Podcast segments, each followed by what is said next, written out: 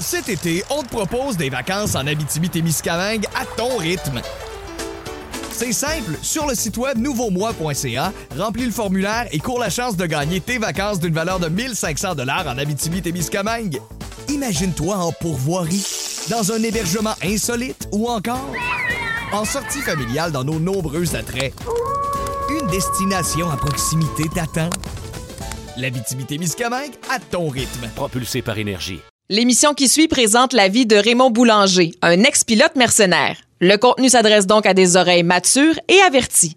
Aussi, Raymond est coloré et pourrait sacrer.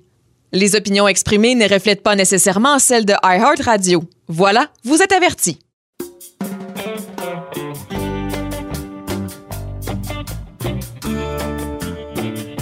Ici Sébastien Trudel et bienvenue à l'épisode 3 du balado Le dernier vol de Raymond Boulanger, Révélation.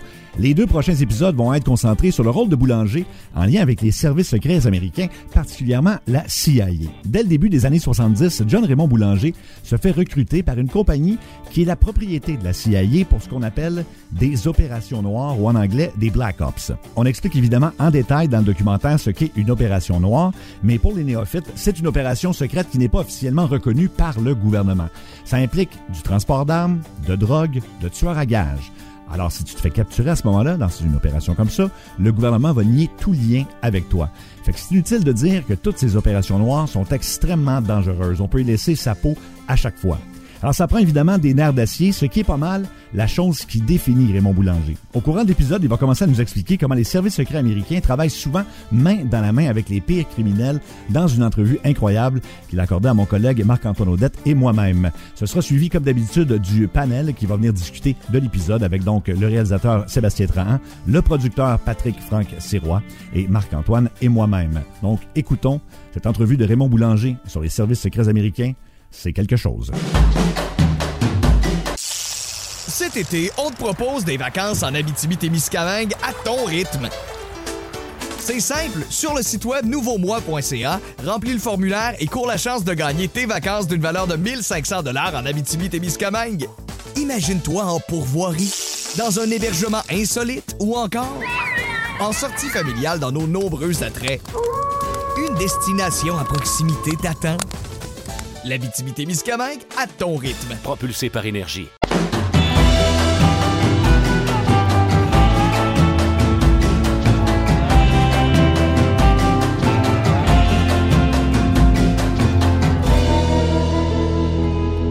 Alors, Raymond Boulanger, on va jaser de la CIA. C'est un sujet que t'aimes beaucoup.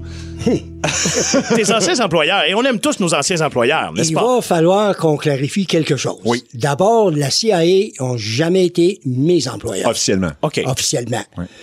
La CIA, quand ils font leur travail, ils engagent tout le temps des extranationales américains pour faire la sale besogne.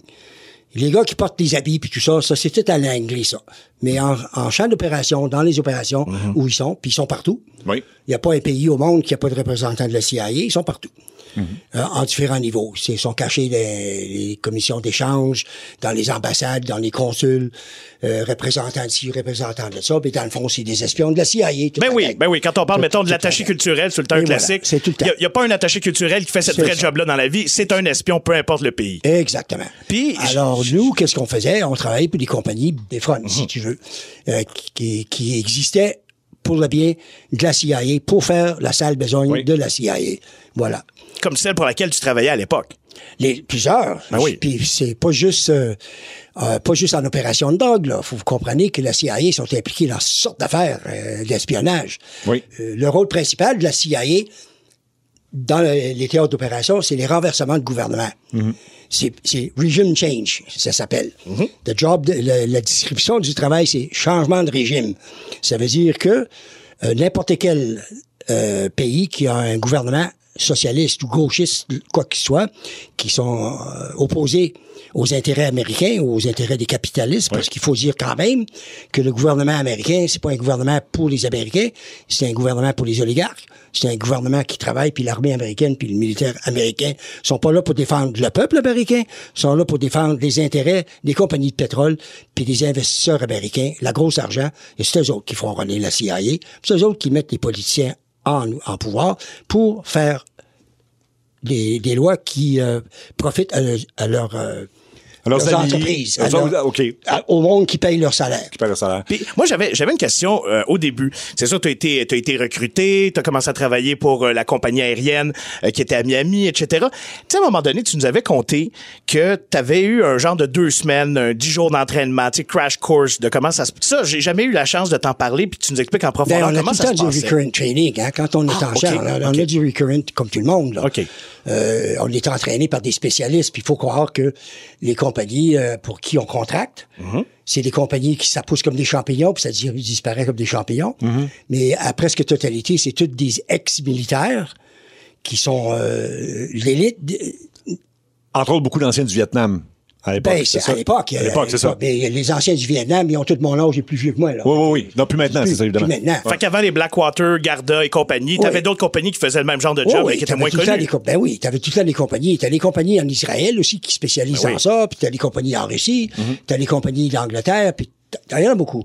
Je n'irai pas à toutes les lister quand même, ce serait trop long, mais néanmoins, ces genres euh, de compagnies-là recrutent des ex-militaires de haute classification, des gars d'élite. Des, des, des SEALs ou des, des Green Berets, des forces, des spécialistes, en fait. Ils prennent pas n'importe qui juste parce que c'était dans le militaire. Mais euh, ces gars-là, c'est des gars qui ont été entraînés depuis qu'ils sont très jeunes. Quand ils rentrent dans les forces militaires, ils, sont, ils ont 18, 18 ans, 19 ans, puis ils sont entraînés au bout au bout. À un moment donné, quand ils ont subi euh, l'entraînement pour les Navy ou pour les Green Berets, ou pour les équipes de forces d'intervention spéciale, euh, ça devient des spécialistes. Puis c'est toute leur vie, ça. C'est toute leur vie, puis ils sont souvent pas justement payés ou ils ont l'impression de pas être payés à leur juste salaire. Et là, une Euh, grosse compagnie arrive, dit Je te donne cinq fois ton salaire, viens entraîner des opérateurs noirs, mettons. Ben, c'est un peu ça. C'est parce que ces gars-là, ils font une carrière au militaire, puis ici, euh, ils sortent de là, ils dans- sont en trentaine. Parce que pour arriver à ce niveau-là, il faut que tu commences d'abord euh, au niveau, puis il faut que tu fasses tes preuves, puis il faut que tu passes des examens, puis il faut que tu sois sélectionné, euh, puis entraîné. Puis c'est long, c'est un processus, puis long. Mais il n'y a rien dans cet entraînement-là qui apporte euh, de quoi de valeur euh, à quelqu'un qui peut aller chercher une job dans le civil après. Oui. Alors, il y a des compagnies, où ils vont travailler, ces gars-là. Là, tu te ramasses avec un paquet de monde, là, avec des, des talents, Oui. super talents, euh, très, très raffinés. Et puis, ils n'ont pas de place pour aller. Là, ils sont extrêmement frustrés. Fait que là, il y a plein, plein d'autres compagnies qui recrutent ces gars-là. Dans ton cas, bon, euh, on en parle dans le documentaire. euh, tu racontes, euh, entre autres, euh, quelques opérations euh, de, de transport d'armes et tout ça. Euh, Il y a un truc que je pense qu'on n'a pas mis dans le documentaire où tu t'es retrouvé. euh, Il y avait un avion d'un côté, un avion de l'autre. Je pense que tu avais distribué des armes à ce moment-là, ou ton équipe avait distribué des armes à- aux deux côtés d'un conflit, comme ça pouvait arriver souvent à l'époque. Oui. Et ça a donné que à ce moment-là, c'était des mortiers que vous aviez distribués.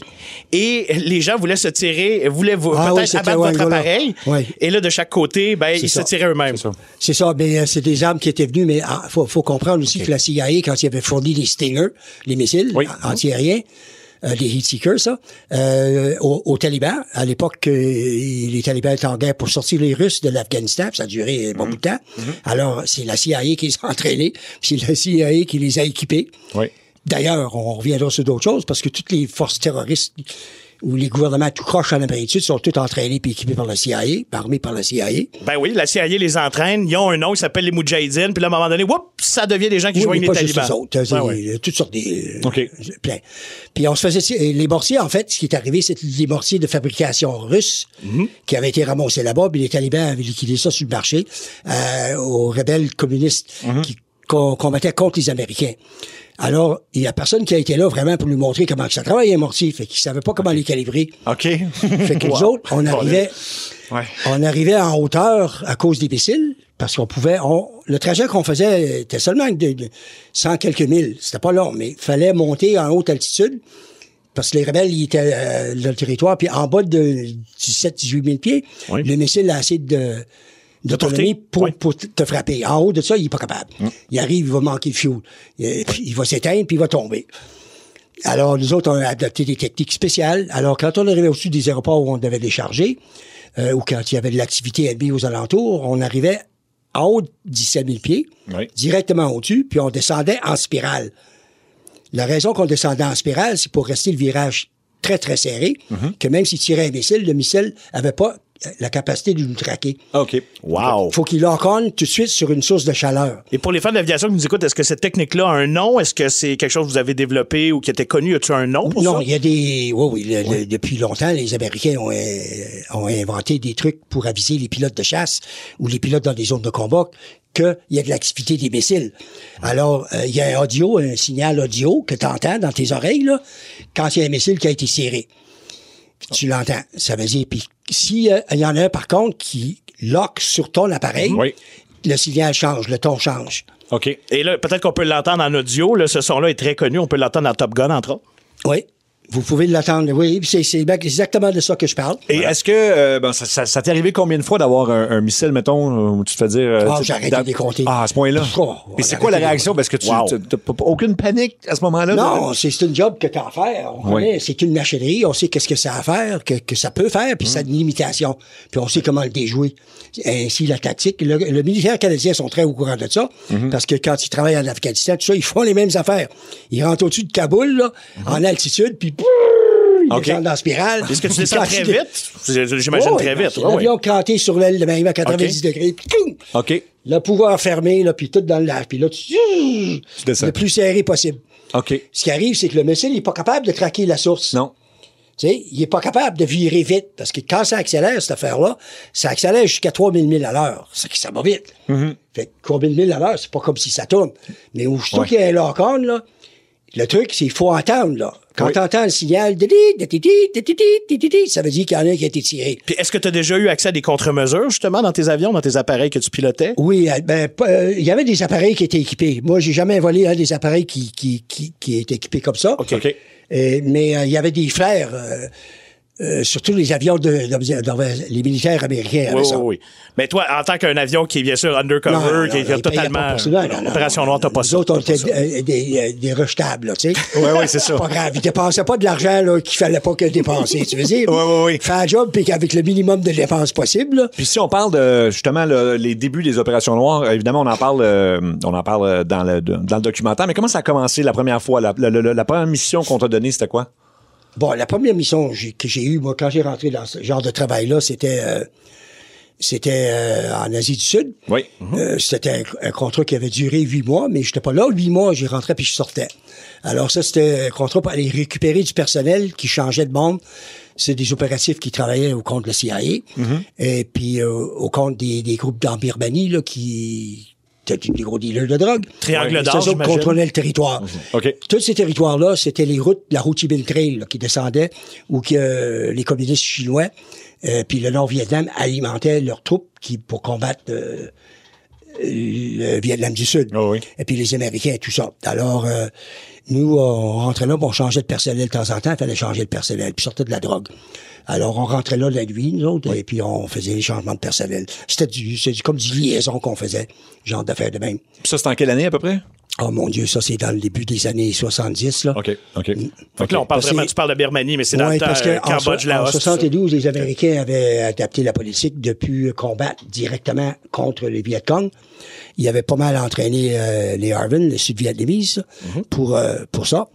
Puis euh, ils s'étaient retirés pas mal des les, les activités de combat en 72. Euh, puis on restait là jusqu'en 75, encore un autre trois ans, à superviser toute l'affaire. Puis euh, il était pas officiellement en combat, mais il était attaqué assez souvent par les Viet Cong. Il a fallu qu'ils se défendent jusqu'à temps que tout le monde a débarqué euh, de l'ambassade en, je pense, en avril 75. Oui, oui, oui. Puis ça, c'est Oui. tous des gars de la CIA, Air America, les- qui Oui. ont fait les, les hélicoptères que tu vois, là. Oui. C'est des gars de Air America. Air America, c'est une compagnie qui ont parti là-bas. C'est encore bidon de la CIA. Qui ont fait un film avec ça, d'ailleurs, ben avec oui, Mel Gibson. ben- ben oui. Mais c'était absolument vrai ce qu'ils faisaient, là. Puis ils transportaient de l'opium, puis tout ça. Puis ça, c'était leur opération. Mais c'était visible. C'était Air America parce qu'ils voulaient qu'ils sachent que les Vietnamiens sachent, puis le monde de l'Asie du Sud sache que c'était les Américains qui appuyaient le gouvernement de, du Sud-Vietnam qui était corrompu euh, jusqu'aux os, là, comme, comme d'habitude. Euh, mais c'était le corps, c'était pour faire de la publicité. Puis même ces gars-là, ils portaient des uniformes. Nous Oui. autres, on riait des autres, nous autres, euh, en opération OK. noire. T'aurais jamais mis un uniforme. Ben non, ben non. là, ça, là. Ben, à un moment donné, vous aviez un logo, par exemple, le- la, la, la compagnie pour laquelle... Ça, c'est Southern qui avait Oui. C'est ça. Mais on rit. Nous autres, on ne portait pas le logo. Non, jamais. On avait des t-shirts en Afrique, on les mettait. À un moment donné, on s'est fait dire, là, hey, chut, chut, faut que ça parte.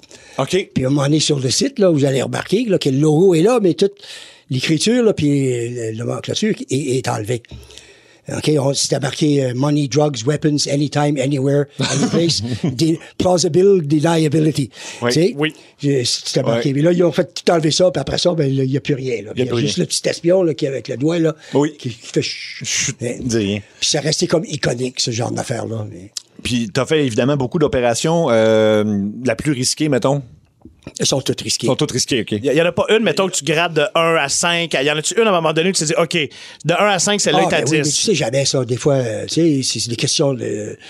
C'est c'est pas nécessairement des affaires de combat, c'est des questions de météo, des fois, des, des restrictions euh, sévères. Euh, non, c'est pas mal tout pareil. On assume ça comme c'est. là. On fait pas de différence ben, vraiment avec tout ça. Là. Parce que t'as pas le choix, j'imagine, de te préparer au pire de toute façon à chaque fois. Ben, c'est toujours le pire. Le pire, c'est que tu vas te faire abattre, puis euh, c'est ça. OK. OK. Ben, euh, c'est ça. Fait que tu penses pas à ça, là, puis tu sais, tu te concentres sur la job que tu as à faire, c'est tout, là. Puis t'as- tu dis que t'as vu de l'opium à un moment donné euh, dans Ah, ça, c'est sûr. Il n'y a, pas- une fois que je sortais de l'Asie du Sud qu'il n'y avait pas une grosse boule d'opium dans l'avion. Là. Il n'y en avait pas beaucoup parce que l'avion n'était pas grosse. OK. Fait que de l'opium, puis après ça, ça a été d'autres drogues. euh, ben, la CIA ont pris le contrôle après, là, euh, Oui. en 54. Ils ont pas mal pris euh, le contrôle de l'Asie du Sud. Oui. Et puis après ça, ben, il était impliqué, euh, quand ils ont sorti les Français, ben, eux autres, ils ont pris la relève sur l'opium, parce que l'opium, fallait qu'elle marche, continue. Oui. Les Français trafiquaient là-dedans la même quantité d'affaires, ils changent de pas, là. Les Russes, tout le monde, là. Fait que, euh, c'est ça qui est arrivé. Fait que la CIA est toujours impliquée, impliquée dans le trafic de drogue. Toujours. Toujours. Toujours. Parce qu'il y a eu des films là-dessus, il y a eu tout ça, mais Ah, il y a plein de films là-dessus, il y a plein de films. Puis il y a eu des reportages, dont Oui, oui, oui. il y a un journaliste euh, euh, qui s'est suicidé avec deux balles dans la tête. Tu te souviens de Ah, l'histoire? ça, c'est l'histoire. recommandé. euh, oui, ça, c'est l'histoire pl- plutôt particulière parce que c'était, euh, je je pense, que c'est Gary Webb qui s'appelait Oui, le gars. exactement. Tout à fait. Ça. Et puis Gary, lui, il avait eu un tuyau de Mm. quelqu'un, euh, d'un trafiquant. Il connaissait un trafiquant de, de drogue Mm-hmm. qui avait interviewé, qui s'appelait, euh, pas besoin de le mentionner son nom ici. Puis lui, c'était un, un- un effectif de la CIA. Mm-hmm. Et puis c'est lui qui travaillait avec euh, les cartels, qui faisait la liaison entre les cartels. Pablo, la CIA, Noriega, Oui. puis tout ce gang-là. Puis euh, il chargeait, la, il rentrait la drogue au Nicaragua, puis il transportait la drogue euh, à partir de là euh, à, à Los Angeles. Durant les six ou sept années qui ont opéré cette affaire-là, que Gary avait, qui avait découvert, Oui. euh, il avait rentré euh, entre 8 et 12 tonnes aux, aux États-Unis.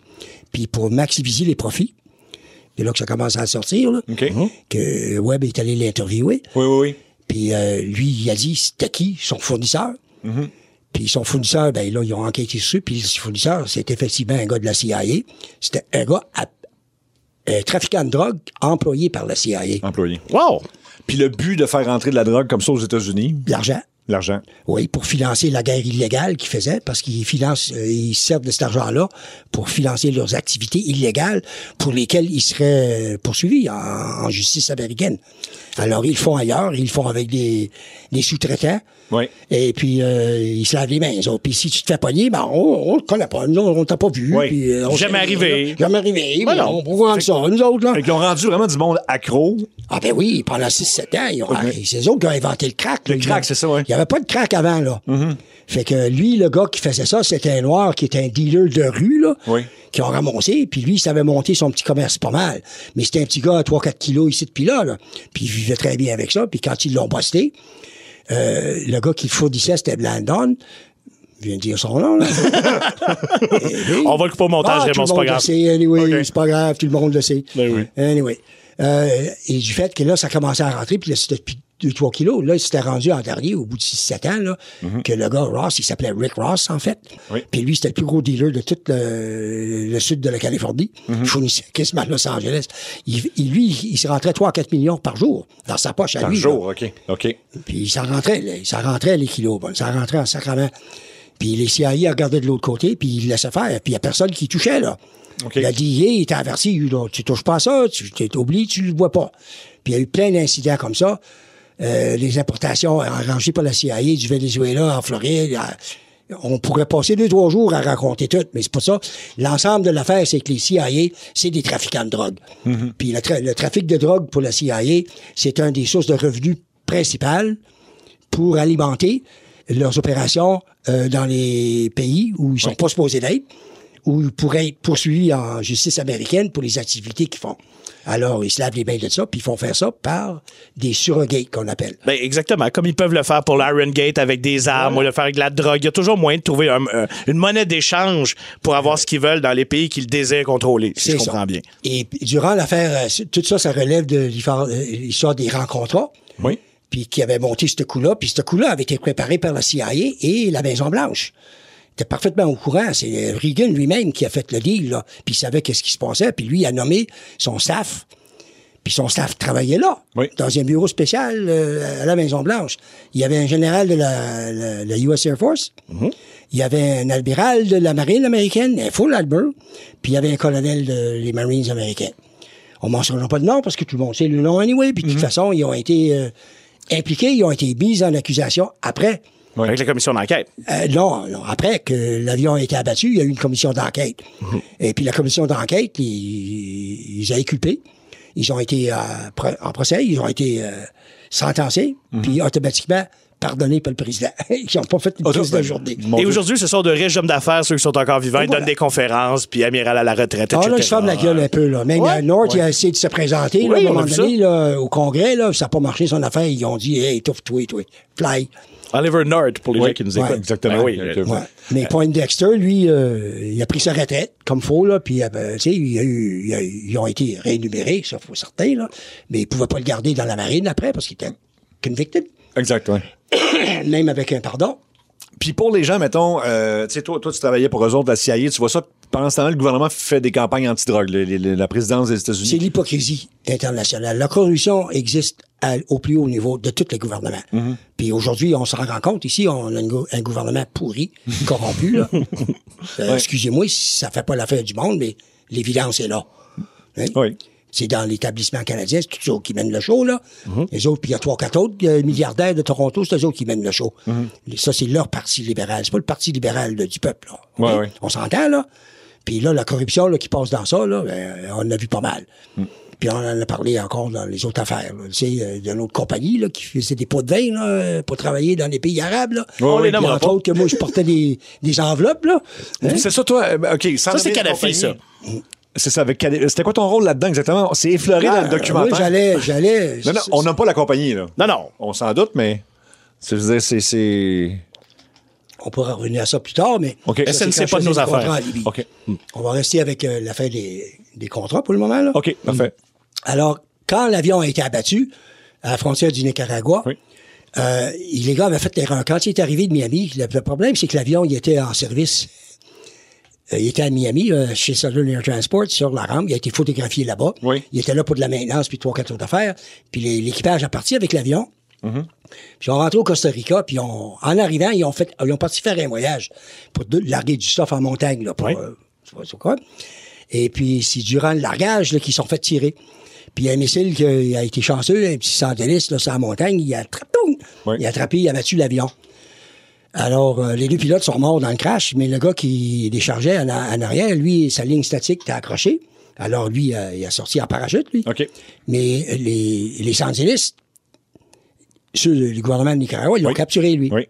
Fait que là, ça a exposé toute l'affaire. Lui, il a, il a dévoilé tout, lui, là. là. Oui, oui, oui. Qu'est-ce qui était en train de se passer, puis ils l'ont- laissé parler, puis c'est là que Reagan a collé la shot. Fait que là, c'est là que ça a exposé les rencontres contrats. C'est là que tout le monde a commencé à tchouk, tchouk, tchouk. C'est là que les rats ont commencé à débarquer du bateau, là.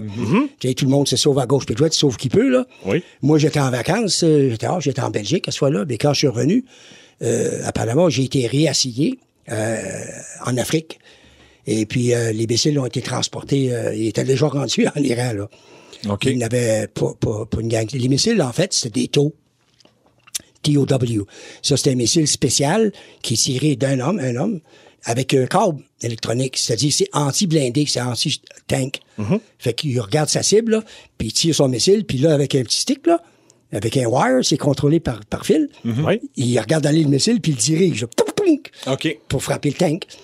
Puis ça, ça manque jamais. Puis les Iraniens, à l'époque, eux autres, ils étaient en guerre contre Saddam Hussein pendant huit ans de temps, puis euh, c'était une guerre de, de désert, si tu veux, beaucoup de blindés puis de tanks de même. Ben oui. Fait que les Iraniens, ils en voulaient désespérément de ce genre de missiles-là, parce qu'il y avait juste les Américains qui les avaient. Oui.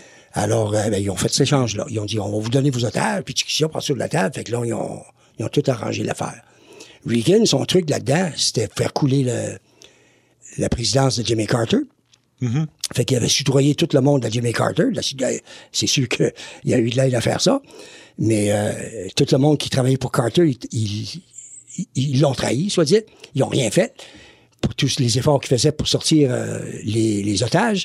En fait, il a avorté euh, une coupe d'opérations, puis il y en a une qui ont planté dans le désert à perte de beaucoup d'hommes. Ils ont craché l'avion, puis tout le kit. En tout cas, c'était un vrai fiasco. Oui.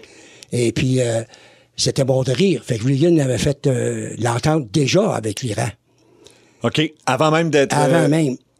OK. C'est ça. OK. Et puis qu'il allait faire l'annonce de libération des otages parce qu'il avait déjà fait le deal. Le deal était fait avant. OK, OK, OK. C'est déjà réglé. C'était déjà réglé. Alors, euh, ce qui est arrivé, c'est qu'ils ont annoncé la libération des otages après l'in- l'inauguration, en janvier de Reagan. Puis c'était déjà fait. Mais là, le scandale était déjà pas mal tout sorti. Là. OK. Fait que là, ça barbe tout le monde. C'est le reste de l'histoire. Fait que, en fait, c'est c'est là que ça a été. Ben oui, je comprends. Hey, euh, tantôt, tu parlais de quelque chose pour ceux qui nous écoutent. C'est quoi une ligne statique? Tu l'as dit, euh, j'ai j'ai Ah, compris ça. Quand ton parachute euh, est attaché, tu as un ripcord là, pour ouvrir ton parachute, tu Oui. peux l'ouvrir à la main. Oui. Mais en cas de, de choses, tu accroches sur un grand câble long. Là. OK. Tu as un fil, là, il est accroché dans l'avion. Fait que si tu tombes, là, lui, il est accroché après le statique. Fait que tu vas tomber, puis lui, il va tirer. Il va, il va te sortir de l'avion. Automatiquement. Une autre question, on parlait du pilote abattu euh, un petit peu avant. Est-ce que vous aviez des directives, vous autres, si jamais vous faites attraper? Non. Pas de directives. Zéro? Pas de, pas de pilule, pas Ah, rien, pas, de. Ah, Il n'y a, a pas classique de trois jours. Je pense que c'est trois jours qu'il faut que tu essaies de tenir le plus possible, ou deux jours, ou 24 heures. Pour? Si, mettons, tu te fais capturer. Tu te fais interroger, Tu mettons. te fais interroger. Il faut que tu essaies de tenir le plus possible, un 12 heures. Peu importe. Est-ce qu'il vous donnait des directives avant d'entrer? Non. Non. Parce Bonne que, chance. premièrement, si on se faisait capturer, les autres ne nous connaissaient pas. Exact, Ah! c'est ça. Problème était réglé. C'est c'est intérêt, là. C'était on your own. tu. OK. OK. C'est You're on your own. Ça arrivé plusieurs fois. On a perdu un équipage une fois, là, puis ça nous a pris huit mois de sortir de la jungle, là. Aïe, aïe. Puis, ouais, puis on les avait pensé qu'ils étaient fit, mais quand ils ont sorti de la jungle, ils étaient pas mal, les, les quatre étaient pas mal plus maigres que quand Ah ils oui, je là. ça Moi, a pris attends un huit peu. mois pour les, pour les sortir de là à, à l'Angola. Pour les retrouver, puis tout ça. Ouais, puis- mais ont- pour, eux autres, pour sortir, là. OK, OK. Puis, puis ils ont eu l'aide des, des insurgents, là. Oui, oui, OK. Euh, tu parlais que tu étais en, en- en Afrique, à un moment donné. Donc, tu faisais quoi en Afrique, à ce moment-là? On Pour... ravitaillait les mines, là. OK. Euh, On, on- on faisait marcher les mines de lithium, là. Oui. Euh, et puis c'est surtout ça, c'est tout pour les ressources. C'est tout basé sur l'histoire des ressources, là. La raison que les Américains sont dans un pays, là, c'est parce qu'ils veulent, comme l'Angola, c'est riche en pétrole. Mhm. Fait qu'ils voulaient le pétrole. Il y avait le lithium. Il y avait plusieurs, plusieurs choses. C'est riche en minerais, là. Fait que les autres, ils mettent un gouvernement qui travaille pour eux autres. S'ils travaillent pas pour eux autres, ils le remplacent Il le remplace. avec un qui travaille pour eux autres. Puis toutes les bidous, les, euh, les- toute la, la gang de trucs de cul, euh, les dictateurs d'Afrique, c'est tout du monde installé par la CIA à partir de dans le temps de Mobutu. Puis euh, la CIA qui ont organisé à l'encontre des instructions d'Eisenhower à l'époque. Ils ont assassiné euh, Patrick Lumumba, qui était vraiment élu, démocratiquement élu comme président du Congo. Oui, oui, oui, C'était un vrai bon, un Oui, vrai bon bonhomme. Il n'y a rien qu'ils n'ont pas fait à cet homme-là. C'est vraiment débile, il n'y a rien qu'ils n'ont pas fait. Puis ils ont fini par l'assassiner, là. Comme ça, puis là, Mobutu a pris le pouvoir. Mais là, on sait qui c'est, Mobutu, là. C'est un sergent de l'armée, pas éduqué, là. Puis il a volé des milliards, des milliards, puis euh, il est finalement mort avec ses milliards en Suisse.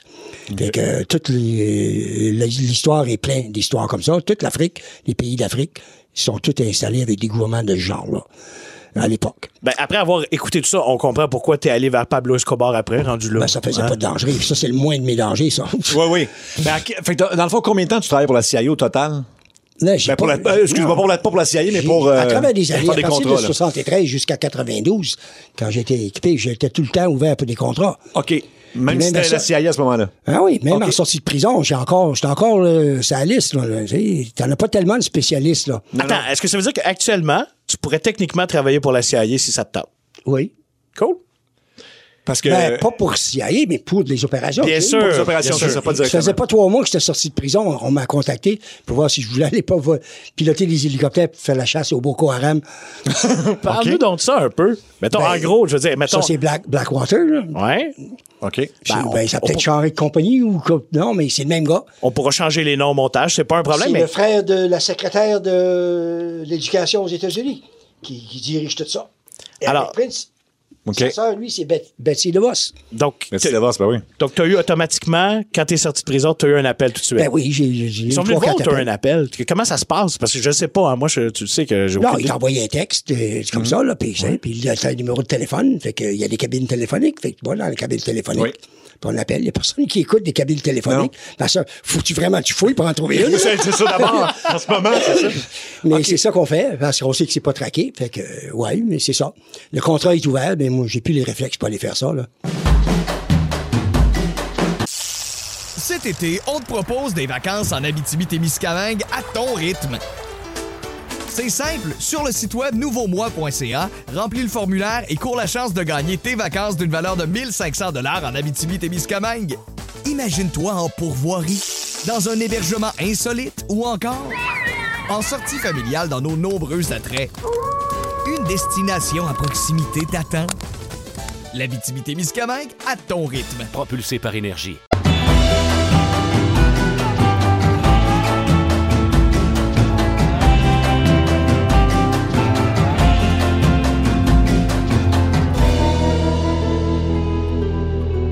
C'est le temps de rejoindre notre panel pour euh, discuter de cet épisode du dernier vol de Raymond Boulanger, Révélation. Donc, Patrick Franck Sirois, qui est le euh, réalisateur, pardon, producteur de, chez Casadel, Sébastien Trahan, réalisateur, et Marc-Antoine Audette, avec qui, évidemment, on a fait des entrevues avec Raymond. Et là, on va jaser de la CIA parce que, bon, on sait que Raymond a participé au Black Ops. Et là, c'est un concept qui peut être compliqué. Euh, je ne sais pas si vous voulez expliquer un peu ce que sont les Black Ops pour les gens qui nous écouteraient qui ne seraient pas au courant. Ben, c'est des Ah. opérations, en fait, qui sont vraiment cachées euh, à la fois du gouvernement au plus haut niveau.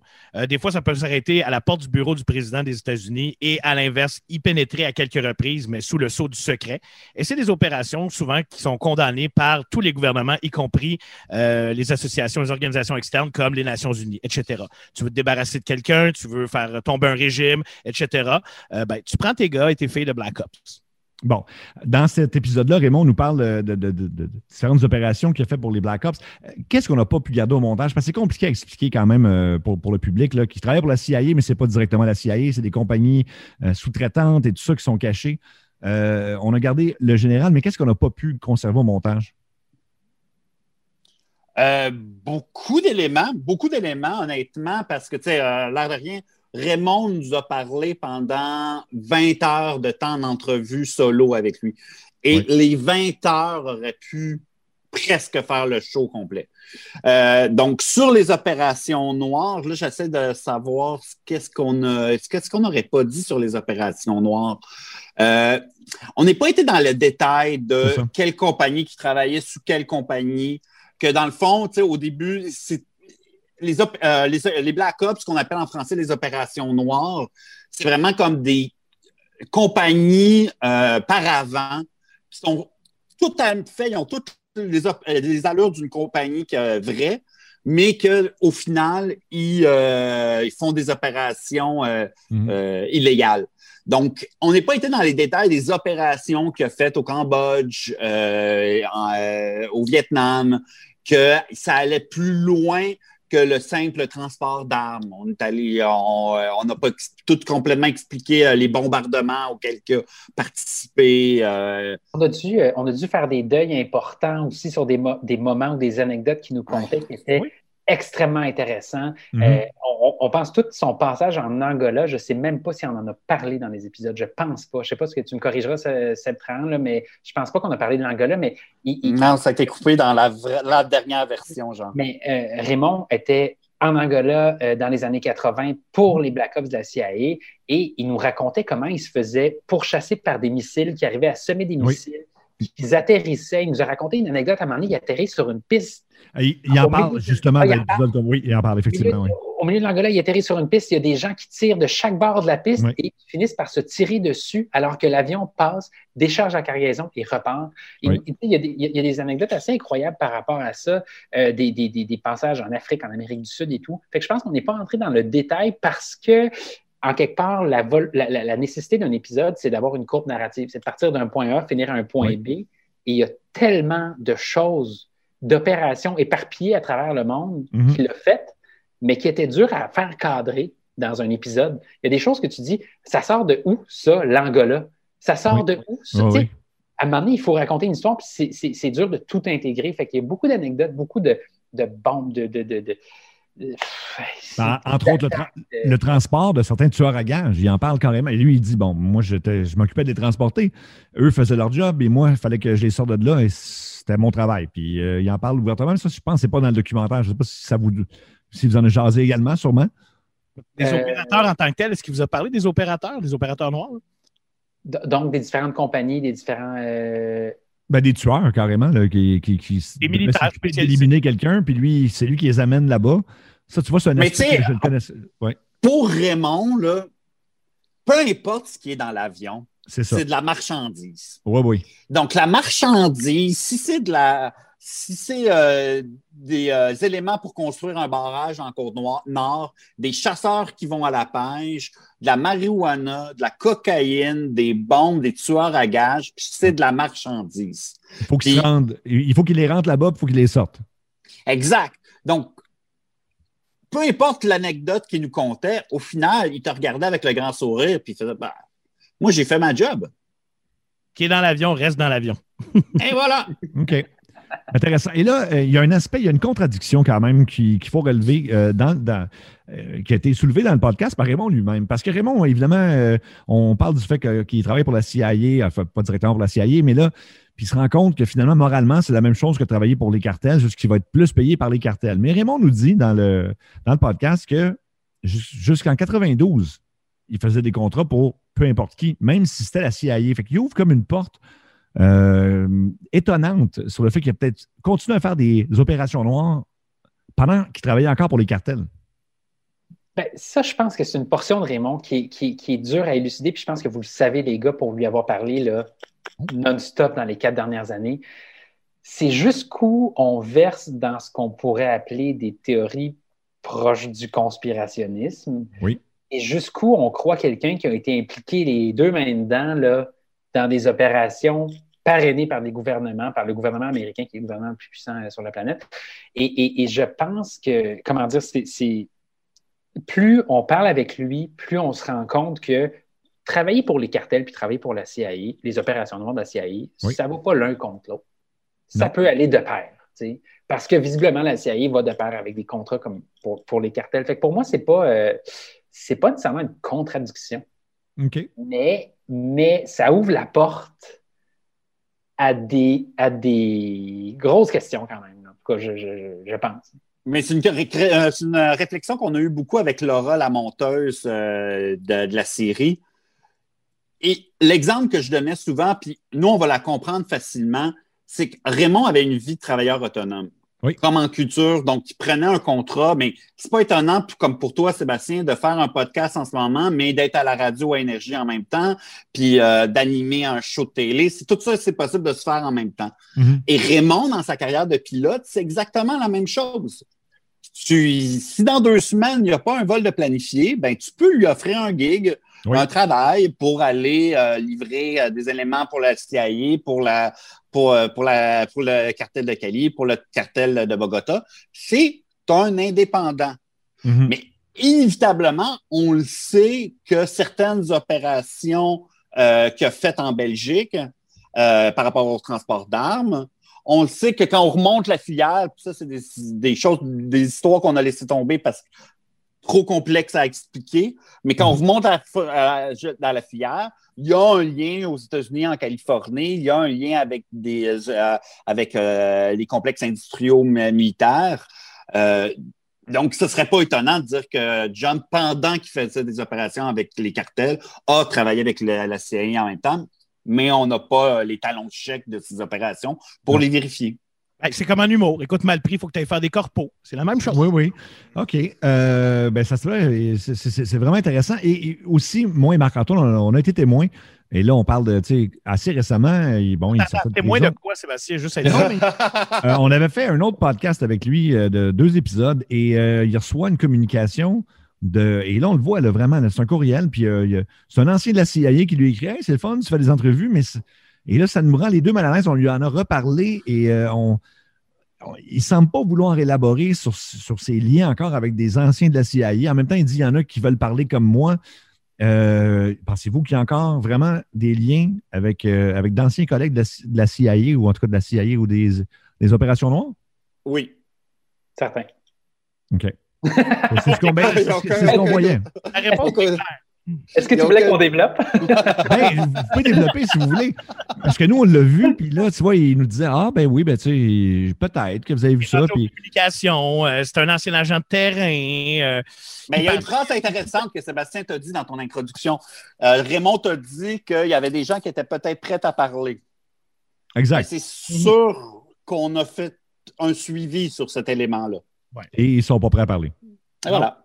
Ah, bon, c'est des choses qui arrivent. Mais tout ça pour dire que le, le gars en question écrivait, je tiens à vous le dire, dans un français incroyable. Et c'est un gars qui parlait et écrivait sept ou huit langues, et c'était mieux écrit que dans le devoir. Oui, oui, non, c'était. C'est pas grâce euh, antidote, là. C'était vraiment un spécialiste des langues et un agent de terrain. C'était incroyable. Incro- incroyablement bien écrit. Moi, un des parallèles que je pourrais faire, là, puis t'en sais quelque chose, Marc-Antoine, c'est que pour moi, sortir de la CIA, c'est comme sortir de la politique. Les contacts que tu développes en politique, puis le monde qui reste dans telle partie, ben, tu peux toujours, il reste toujours un certain lien. Tu peux, tu peux toujours Oui, avoir un certain écho avec ce monde-là, puis une fois que tu as trempé dans ce monde-là, ben, je dis pas que la politique, c'est le milieu criminel. Quoique, quoique. ouais. Pas tout le monde, pas tout le monde, mais reste que c'est des réseaux Oui. importants, c'est des réseaux qui sont forts, c'est du monde qui ont vécu des choses fortes ensemble et qui vont continuer à communiquer entre eux longtemps. Je, je voulais pas faire un mauvais parallèle avec la politique. Ben non, ben non. Mais tu comprends ce que je veux dire. C'est des liens qui restent forts. Je sais. Mais là, dans le fond, c'est ce qui va nous amener. On va s'arrêter là parce que c'est ce qui va nous amener aux révélations de, de l'épisode suivant sur la CIA, où là, Raymond nous dit, ben, tu sais, euh, entre anciens et tout ça, on se compte des, trucs. Et je sais des trucs. Et là, il a dit des trucs parce qu'il dit, je suis rendu à 72 ans et je m'en contrefous. Et c'est allé plus loin que ce qu'on pensait. Euh, je sais que euh, en entrevue avec durant le documentaire Sébastien Trahan, il t'en a parlé. On- L'histoire on de JFK, là. L'assassinat de Kennedy. Et là, Ah, le prochain épisode, vraiment, on va se concentrer sur, euh, sur, sur justement ces liens qu'il tient peut-être encore avec, euh, pas- pas peut-être, qu'il a encore avec plusieurs anciens comme ça qui ont eu la, la- la même job que lui. Et là, jusqu'où ils se partagent des secrets et euh, est-ce que, est-ce que départager le vrai du faux là-dedans, ça, ça devient compliqué. Est-ce qu'il s'est vraiment fait raconter ça? Ça a l'air tellement euh, crédible. Là, j'en dis pas plus. On se retrouve donc euh, pour euh, un autre épisode 4 spectaculaire, le dernier vol de Raymond Boulanger, Révélation.